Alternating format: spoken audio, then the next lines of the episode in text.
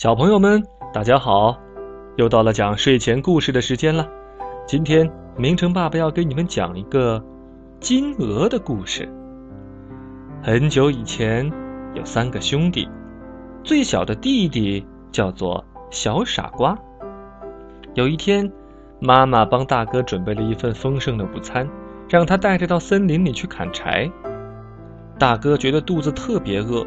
刚一踏进森林，就忍不住把午餐拿出来吃。这时，一个又尖又细的声音在旁边说：“先生，可不可以分一点给我吃啊？”大哥低头一看，原来是一个头顶蘑菇的小精灵。走开，走开！大哥粗鲁地摆了摆手。吃完午餐之后，他举起斧头开始砍柴。哎呦！一不小心把手砍伤了，大哥只好沮丧的回家了。第二天轮到二哥去砍柴，妈妈也帮他准备了丰盛的午餐。跟大哥一样，二哥一踏进森林就忍不住把午餐拿出来吃。这时，小精灵又出现了：“先生，你可不可以分一点给我吃啊？”“不可以。”二哥赶紧把午餐吃完，举起斧头开始砍柴。哎呀，一不小心砍到了脚，流了好多血呀！他连路也走不动了，只好叫妈妈用手推车把他推回家去。妈妈，妈妈，这次让我去砍柴吧。小傻瓜说。可是妈妈只帮他准备了一片面包和一瓶白开水。小傻瓜并不介意。他高高兴兴地出门了。当他正准备吃午餐的时候，小精灵又问：“先生，你可不可以分一点给我吃啊？”善良的小傻瓜把面包和白开水分给了小精灵。这时，神奇的事情发生了：这面包吃起来就像烤鸡一样香，白开水喝起来就像果汁一样甜。当小傻瓜开始砍树的时候，他发现树桩后面有一只黄金羽毛的鹅，可不是金色的鹅哟，是真的黄金变成的鹅。这金鹅呀，一见到人就跑，小傻瓜呢，紧紧追在后面，终于在一家小旅馆门口追上了。小傻瓜又累又饿，打算在这里住上一个晚上。旅馆老板有三个女儿，他们都看见了这只金鹅。这些贪心的姑娘彼此对望着，心里打着同一个坏主意。夜深了，小傻瓜睡熟了，三个女孩轻轻地来到他的床前，想趁小傻瓜睡着的时候偷偷拔几根黄金鹅毛。大姐悄悄地伸手去拔鹅毛。可万万没想到，鹅毛没拔着，他的手被紧紧地粘在金鹅身上了。二姐等了一会儿，忍不住想过去看个究竟，她也悄悄地走过去，可刚一伸手，她就被粘在大姐身上了。三姐妹当中的小妹妹等了又等，以为姐姐们独吞了金鹅，于是她也走了过去，谁知她刚一伸手，也被粘在了二姐身上。三个人心里都很着急，但是呢，又都不敢出声，只好这样站了一个晚上。第二天一早，小傻瓜抱着金鹅离开了旅馆，他一点也没有发现这三姐妹都远远的跟在后面。这三个姑娘一路上争吵不休，互相指责。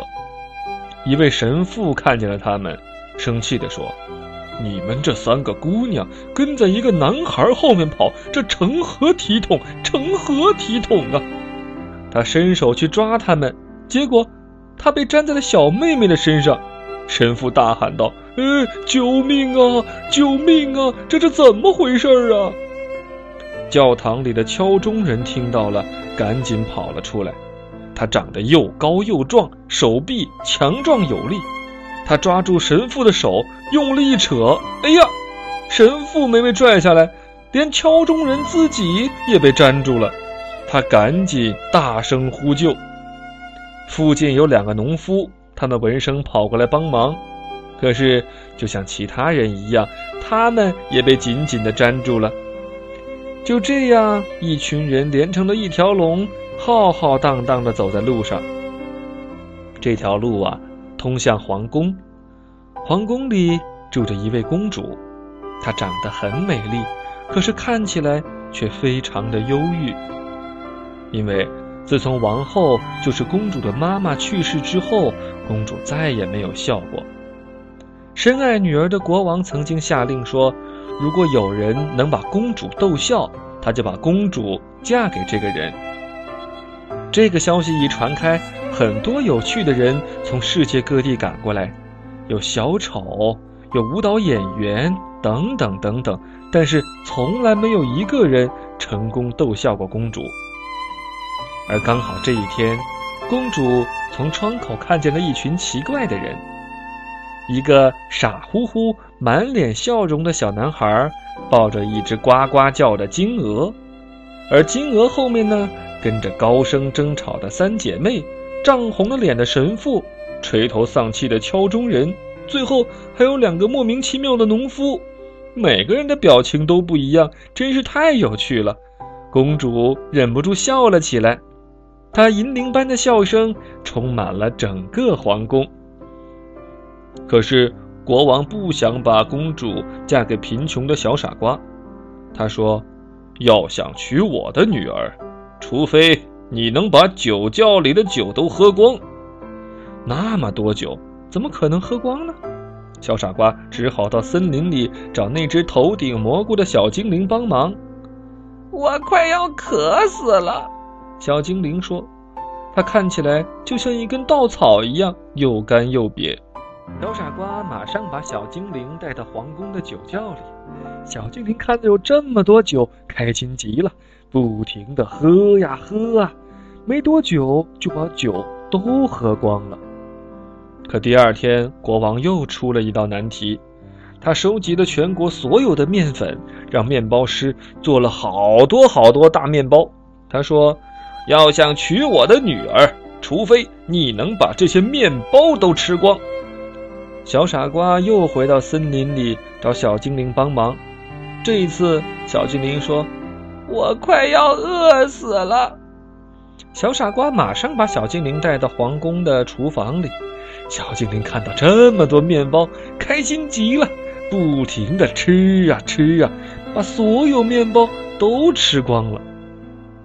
国王简直不敢相信，他说：“啊，呃。”如果你能够找到一艘可以在陆地上行走的船，我我就把公主嫁给你。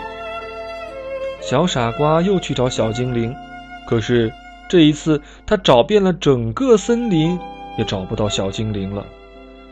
小傻瓜失望地走到海边，这时，小精灵出现在海面上，后面啊还跟着一艘可以在陆地上行走的船。